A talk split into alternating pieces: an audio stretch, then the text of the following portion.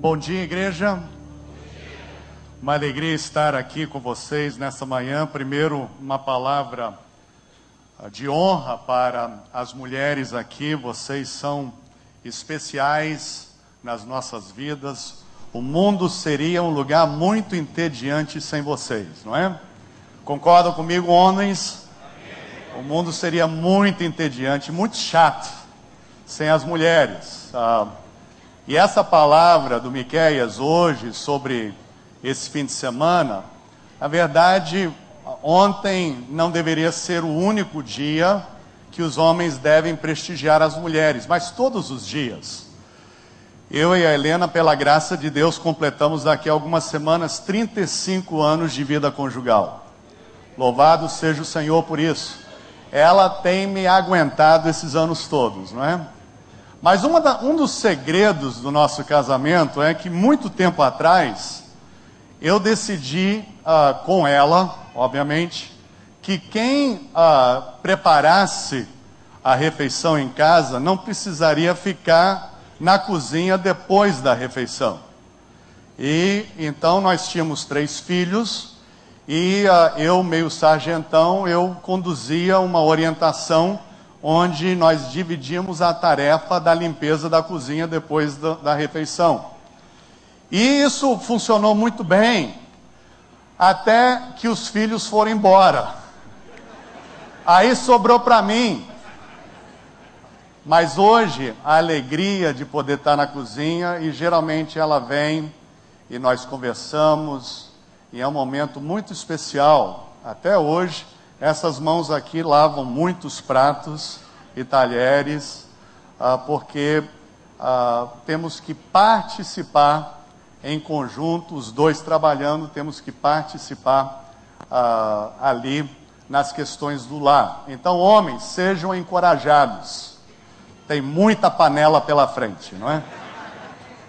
Ah, outra coisa que eu quero dizer para as mulheres, antes de falar propriamente da Bíblia, é que ah, o mundo tenta convencer vocês, mulheres, que existe um padrão para a mulher. E eu quero dizer para vocês nesta manhã que o padrão da mulher está aqui, na Bíblia. E não, não se enganem, porque o mundo quer dar uma rasteira em vocês. Quer convencê-las de que existe um determinado tipo de mulher e eu quero dizer que o tipo de mulher bem-sucedida é aquela que fixa os seus olhos em Jesus Cristo. Então, essa é uma palavra de honra para vocês, mulheres, nesta manhã. E homens, estejam atentos, porque vem muita coisa pela frente boa na sua vida. Eu quero também uh, dizer para vocês que as águas de março estão fechando o verão, não é? O mundo agora, como nós conhecemos, o mundo começa a funcionar, porque no Brasil o velho ditado que as coisas só começam depois do carnaval. Hello! Acabou o carnaval. E agora temos que entrar nos eixos e temos que avançar. E uh, isso me faz lembrar de um livro da Bíblia que é um livro de cabeceira para mim, que eu leio várias vezes ao ano. Eu quero dedicar esse tempo nesta manhã falando sobre algumas questões desse livro, da Bíblia, que é o livro de Tiago.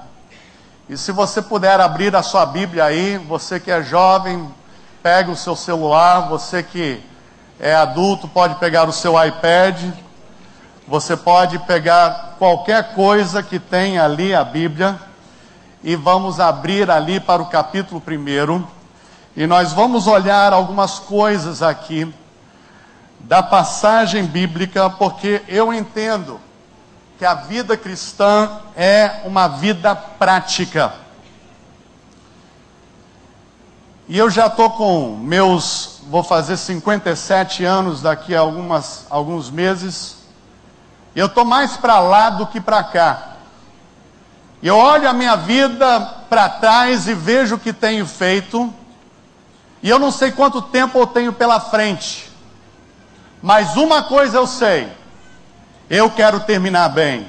Você quer terminar bem na sua vida? Eu quero ouvir a voz do meu Senhor um dia dizendo: servo bom e fiel, entra no gozo do seu Senhor. Você deseja isso para a sua vida nessa manhã? Eu uh, trouxe uma foto aí, eu não sei bem como é que. Não, pode ser o antes. Coloca antes ali. Tem uma foto antes. Gente, a tecnologia é um negócio. Ali, tá certo. Ali é um, um dos. Uh, um dos Simpsons aí. E uh, essa pessoa, olha o tamanho do cérebro do cara. Eu tenho para mim que alguns de nós crentes temos um cérebro desse tamanho. Porque nós mexemos com coisas que não deveríamos mexer. E é por isso que nesta manhã, se você trouxe um, um rascunho aí, uma, uma folha de papel, eu queria que você anotasse algumas coisas práticas aqui de como dizer não, como dizer não às tentações da vida. Tá dando para ver isso aí? Tá. Como dizer não às tentações da vida? Quantos de vocês têm sido tentados em algum momento de suas vidas? Levantem suas mãos. O resto de vocês estão mentindo, não é? Já é uma tentação. Mas o fato é que todos nós somos tentados todos os dias de nossas vidas. E a Bíblia diz em Tiago 1,12: Feliz é o homem que perseverar na provação, porque depois de aprovado receberá a coroa da vida que Deus prometeu aos que o amam. Isso é Tiago 1,12. Então, como dizer não às tentações? Notem só essa foto aqui. Olha só o que aconteceu para o carro do homem aí é que ele tirou a mão do volante. Ele tinha outra coisa ocupando a sua mente. E eu quero compartilhar brevemente nessa manhã algumas coisas que eu tenho aprendido ao longo da minha jornada espiritual sobre a tentação. Eu aceitei a Cristo Jesus na minha adolescência, 14 anos de idade. Faz isso com o seu dedo, faz isso com o seu dedo, muito tempo atrás. E Deus tem preservado a minha vida ao longo desses anos. Confesso a você que eu tenho pecado muitas vezes, tenho caído em tentação. Mas eu quero dizer para vocês que tem uma luz no final do túnel. Temos esperança através do nosso Salvador Jesus Cristo. É Ele que nos dá apoio em todos os momentos da vida. Quero dizer que cada tentação é uma oportunidade para edificar o nosso caráter. Deus está trabalhando no seu caráter.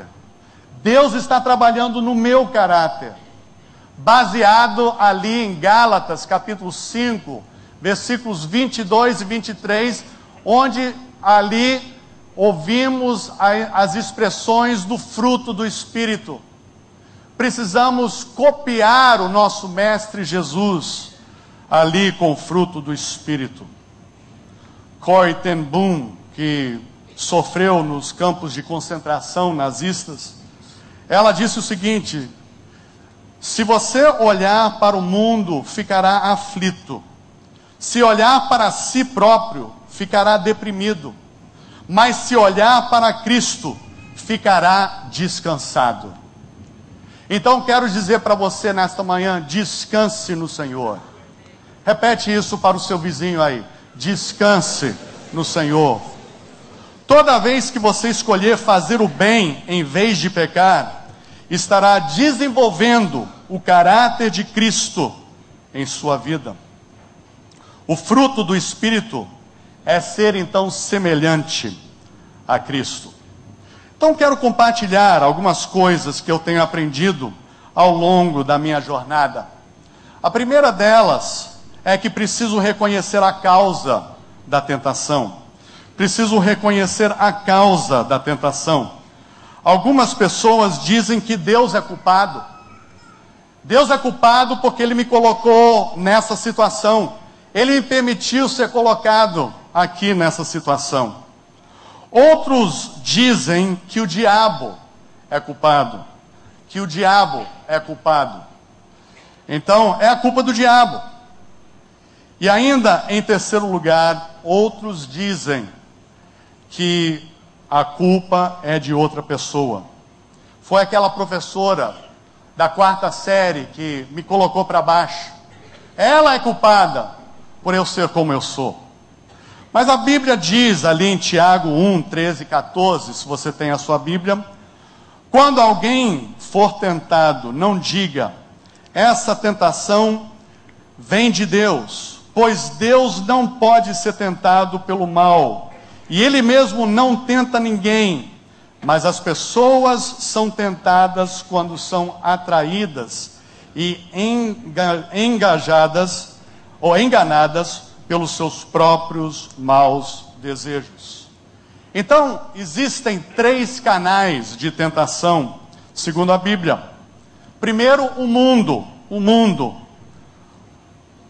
Diz ali em João 2,16: E disse aos que vendiam pombas: Tirem tudo isso daqui, parem de fazer da casa de meu pai um mercado.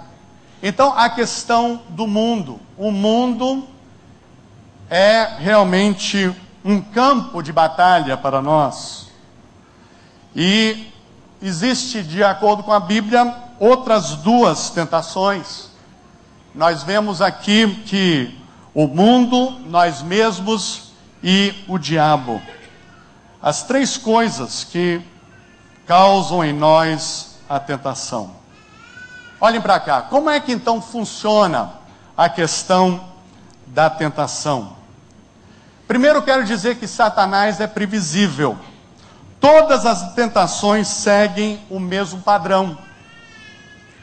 Em primeiro lugar, Satanás identifica um desejo dentro de você. Tome então cuidado com os atalhos. Vocês lembram bem quando o diabo levou Jesus até ali, o ponto mais alto do templo, e disse: joga-se de cima, e aí o mundo vai saber que você é o Salvador. Isso era um atalho. Aí ele levou Jesus até o alto de um pico e disse: Olhe todos os reinos desse mundo. E aí ele diz: Eu darei tudo isso para você, se você se ajoelhar e me adorar. Atalhos. Eu fico impressionado hoje como no século 21 existem atalhos para muitos crentes. Nós cremos num evangelho barato damos a impressão que crescimento espiritual é tipo o crescimento de um crente micro-ondas. Já viram um crente micro-ondas? Aquele que instantaneamente vai ser, vai ser crescido espiritualmente. Eu sou da geração de pipoca de panela. Lembra aquela pipoca gordurosa? Ah, vai ser tão bom no céu porque a gente vai ter tanta coisa gordurosa que a gente não pode comer aqui, não é? Mas há uma diferença muito grande entre aquela pipoca e a pipoca que a juventude come hoje, que é a pipoca micro-ondas, que tem gosto de cartolina, comparado com a pipoca de panela. É mais ou menos assim também com a vida espiritual. Quanto tempo demora para você chegar à maturidade espiritual? Leva a vida inteira. Diga ao seu vizinho aí: leva a vida inteira. Então Satanás tenta identificar um desejo dentro de você. A tentação começa na sua mente e não nas circunstâncias. Começa com aquilo que vai dentro da sua mente. É por isso que Romanos 12, 1 e 2 é tão importante. Devemos entregar os nossos pensamentos ao Senhor. É por isso que o grupo pequeno é tão importante. Eu fico tão feliz de das notícias que vocês estão desenvolvendo os pequenos grupos aqui. Porque os pequenos grupos têm como finalidade, uma das questões é a prestação de contas. É de olhar olho no olho e dizer o que, que você anda pensando na sua mente. Porque a tentação começa na mente e não nas circunstâncias. A, a segunda coisa que aprendemos sobre como funciona a tentação é a dúvida. A dúvida. Será que realmente isso é errado de verdade? Será que, será que hoje não vivemos no século 21 e a coisa é bem diferente do que na, na época da Bíblia? De repente, eu duvido que realmente a Bíblia ela é totalmente prática para o século 21. Então, a dúvida, a dúvida em nossas vidas. É a segunda coisa da tentação. A terceira coisa é a fase do engano. É a fase do engano. A Bíblia diz que Satanás é o pai do, de quê? Da mentira. Da mentira. E geralmente ele vai falar no seu ouvido o seguinte: isso vai ser um segredinho entre você e entre mim. E eu quero dizer uma coisa para vocês. Essa coisa de engano, essa fase de engano é terrível. Porque podemos jogar muita coisa fora de bom nas nossas vidas, quando ouvimos a voz dele que nos engana. E a última fase da, da tentação é a fase do, da desobediência. Da desobediência. Isso é, o momento da queda. Até então não caímos, mas existe o momento da queda. E nós vemos claramente, voltando aos nossos versículos aí em Tiago 1, 13 e 14: quando alguém for tentado, não diga essa tentação vem de Deus, pois Deus não pode ser uh, não pode tentar ninguém.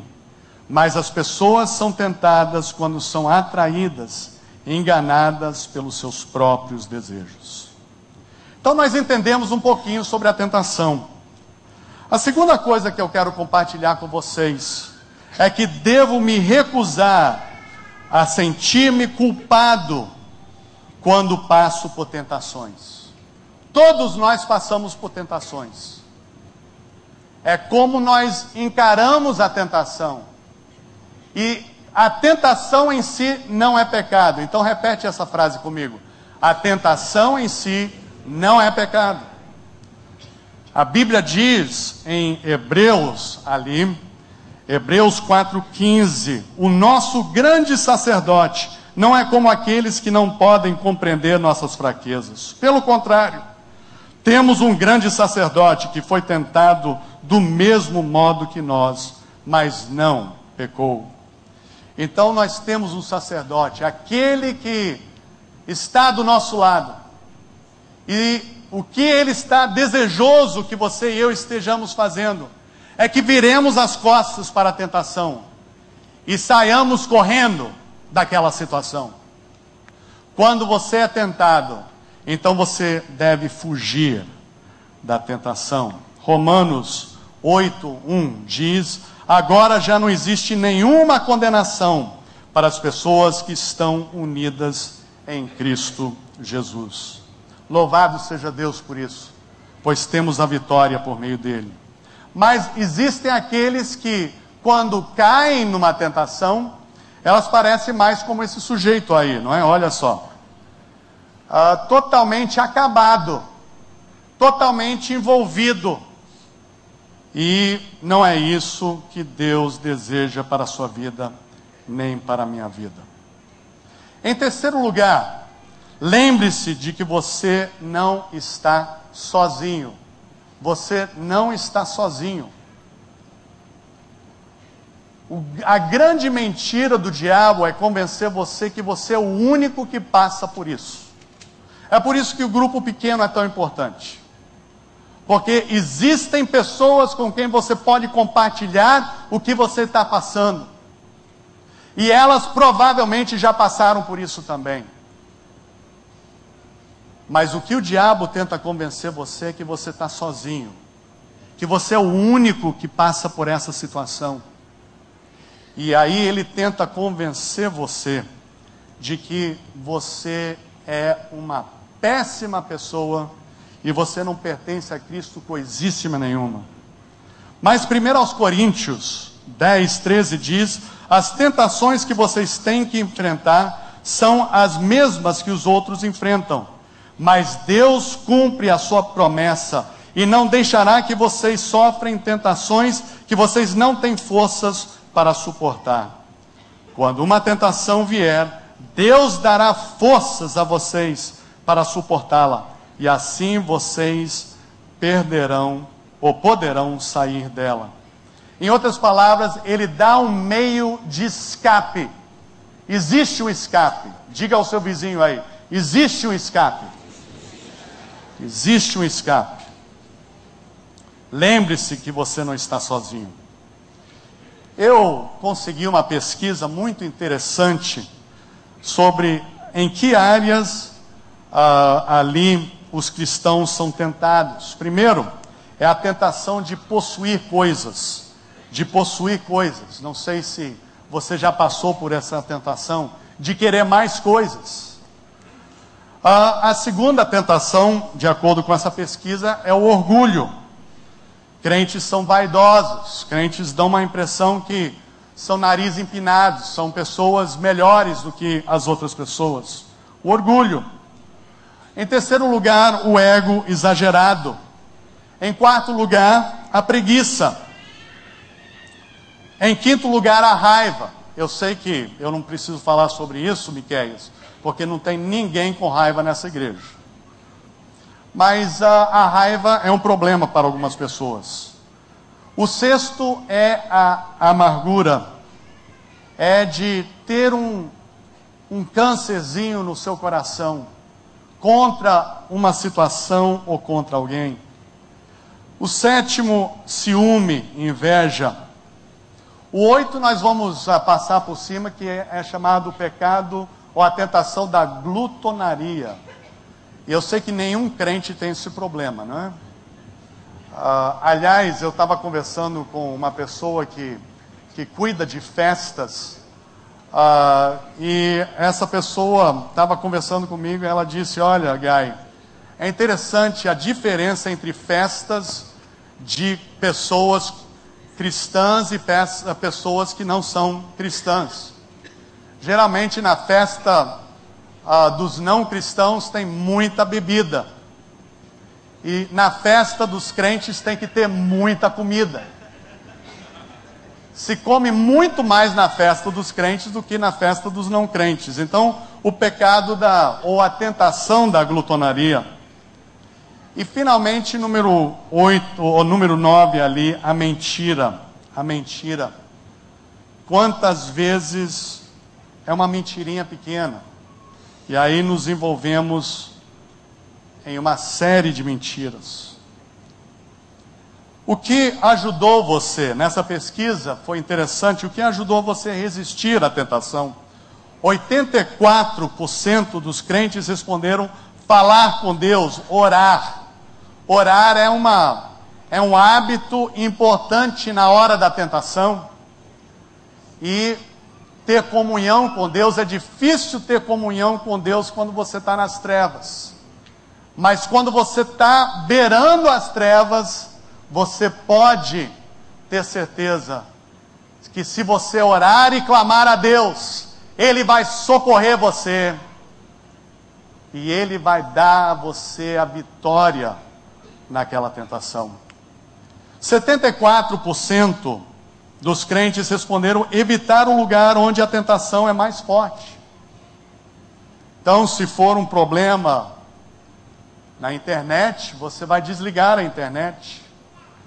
Ou você vai ter a tela da internet mostrando para um lugar público, onde as pessoas podem ver o que você está vendo na internet. ou evitar determinados lugares, ou, ou determinadas horas. Muitas tentações acontecem para as pessoas no horário que elas deveriam estar dormindo. Aquele sono mais profundo da noite, quando as pessoas estão acordadas, ao invés de estarem dormindo. Então, evitar o lugar onde a tentação for mais forte. 66% dos crentes responderam ler a respeito do assunto na Bíblia. Ler a respeito, então, do que, que a Bíblia diz sobre isso. E 52% responderam compartilhar a experiência, ter um grupo de apoio. E é o que esta igreja, olhem para cá, é o que esta igreja chama do grupo pequeno. Do momento que você tem comunhão com um grupo mais íntimo, onde existe uma prestação de contas. Todos nós precisamos prestar contas a alguém. Temos algumas áreas em comum quanto à tentação, todos nós temos. Primeiro dessas áreas, nossas paixões imorais. Agora eu quero dizer para vocês que você pode evitar essas situações se você proteger os seus olhos. A Bíblia diz que se o seu olho fazer você você cair, você deve arrancar o seu olho fora. Mas o que estamos falando aqui da Bíblia é que a Bíblia nos dá uma direção de simplesmente evitar determinadas situações. Homens, você nunca deve sair e almoçar com uma funcionária do seu trabalho sozinho. Isso é uma situação de tentação, é a aparência do mal. Mulheres, vocês não devem entrar em salas de chat. Aí, onde vocês podem conversar e sabe Deus quem são essas pessoas com quem você conversa. Então, nossas paixões imorais. Você precisa desenvolver o seu relacionamento, se você é casado, com o seu cônjuge. Investir nesse relacionamento. Eu quero dizer para vocês, eu eu quero declarar a vocês que eu amo mais a minha esposa Helena hoje do que há 35 anos atrás, quando eu estava namorando com ela. Agora, nós dois envelhecemos nesse tempo. Não somos, somos aqueles brotinhos que éramos na época da faculdade. O tempo mudou. Eu tinha cabelo naquela época em cima da cabeça. Não tenho tanto hoje eu era magérrimo.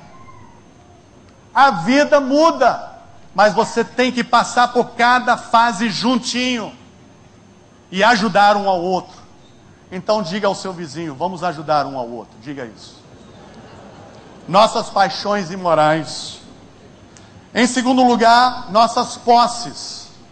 Sempre querendo mais. Eu estou numa fase da vida onde eu estou querendo descartar coisas. É muita coisa, é muita tranqueira em casa. E hoje nós somos apenas duas pessoas, não precisamos tanto de coisas mais. A tentação de posses. E em terceiro lugar, o nosso orgulho, o nosso orgulho, vaidade. Para encerrar, escolha a solução de Deus. Escolha a solução de Deus. Seja uma pessoa preparada para a vida, mais ou menos como esse menino ali, olha. Tem que estar preparado para a vida. Enfim, Marcos 6,13 diz: Jesus, antes de uh, que entre nessa situação tentadora, me ajude a ter dependência total de Deus. Então, a solução de Deus é correr. Diga ao seu vizinho aí, corra. 2 Timóteo 2, 22 diz: E você, Timóteo, fuja das paixões da mocidade e procure viver uma vida correta, com fé, amor e paz junto com os que com o coração puro podem ou, ou pedem ajuda a Deus. Coração puro. Então, algumas coisas em termos de correr. Primeiro, corra na direção oposta à tentação. Corra em direção oposta à tentação. Em outras palavras, vire o seu corpo e fuja daquela situação. Em segundo lugar, corra em direção a uma vida reta, justa e direita, como diz ali Paulo a Timóteo. Uma vida pura, reta. É difícil viver isso no século 21? É muito difícil. Só aqueles que realmente estão dependendo do Senhor Jesus vão conseguir essa vida reta, justa e direita. Em terceiro lugar, corra ao lado de pessoas que vão lhe ajudar e encorajar. Corra com pessoas que são semelhantes a você, que têm as mesmas questões de você que você tem na sua vida. Corra com pessoas que estão dispostas a correrem juntas. Agora, antes de você pensar que essa mensagem é um tanto pessimista, eu quero dizer para vocês que existe esperança para todos nós. Porque o diabo tenta convencer você que quando você cai na tentação, ele vai pisotear você e você vai ser um crente infrutífero, um crente que não vale nada para o reino de Deus.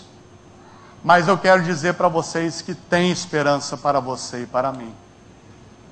Porque quando estamos no chão, é o momento melhor de fixar os nossos olhos de volta em Jesus Cristo, o Autor da nossa salvação. E é Ele que vai nos perdoar daquele pecado e vai nos dar uma outra chance. Louvado seja Deus por segunda terceira chance, quarta chance, muitas e muitas chances que o Senhor nos dá. Então vamos estar na dependência dEle, fixar os nossos olhos nele. Quando cairmos, vamos voltar a colocá-lo em primeiro lugar de nossa vida.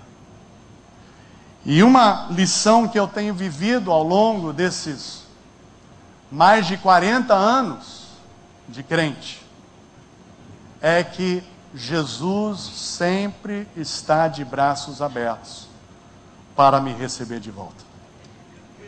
Isso é uma grande vitória que nós temos em Cristo. As tentações nos mantêm na dependência do Senhor. Você está na dependência do Senhor nesta manhã? O que você tem feito nesses dias, nessas semanas, nesses meses, que tem afastado você do seu primeiro amor, que deveria ser o Senhor Jesus? Eu quero convidar você a baixar a sua cabeça, fechar os seus olhos. Eu quero conclamar você nesta manhã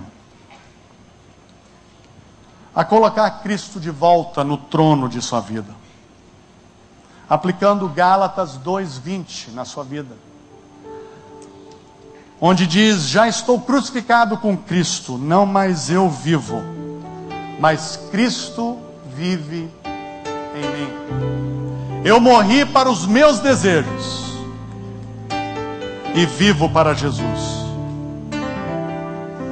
Eu confesso a você que eu estou ainda em processo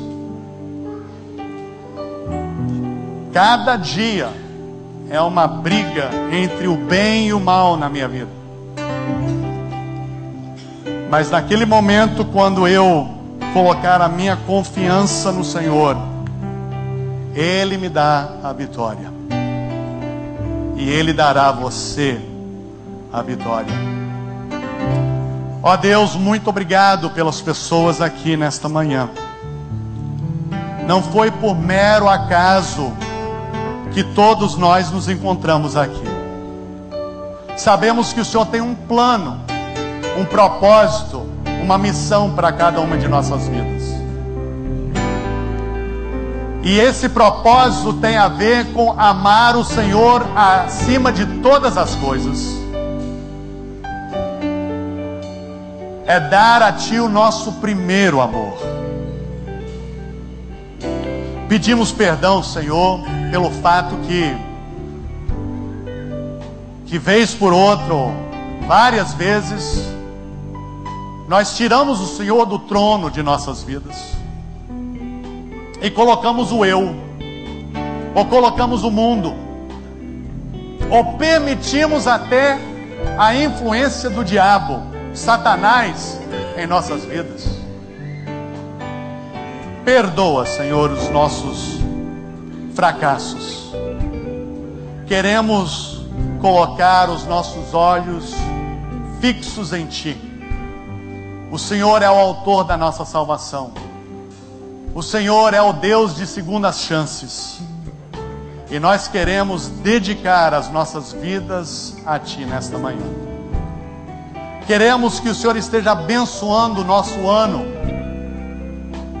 Queremos que o Senhor esteja nos ajudando a crescer e sermos mais semelhantes a Cristo. Queremos que o Senhor esteja aplicando em nós o fruto do Espírito de Gálatas 5, 22 e 23 queremos ser mais parecidos com Jesus. Ó Deus, ajude-nos a experimentarmos neste novo ano as vitórias de pessoas quebrantadas na dependência de Jesus. Muito obrigado pelo teu mover nas nossas vidas. Que saiamos daqui fortes, corajosos a correr na direção oposta da tentação. Que possamos correr para uma vida de retidão, de pureza. Que possamos juntar as forças com outros que estejam correndo na tua direção. Ó Pai, que esta igreja seja cheia de cristãos comprometidas em ter vitórias sobre o pecado. Recebe a nossa gratidão em nome de Jesus. Amém.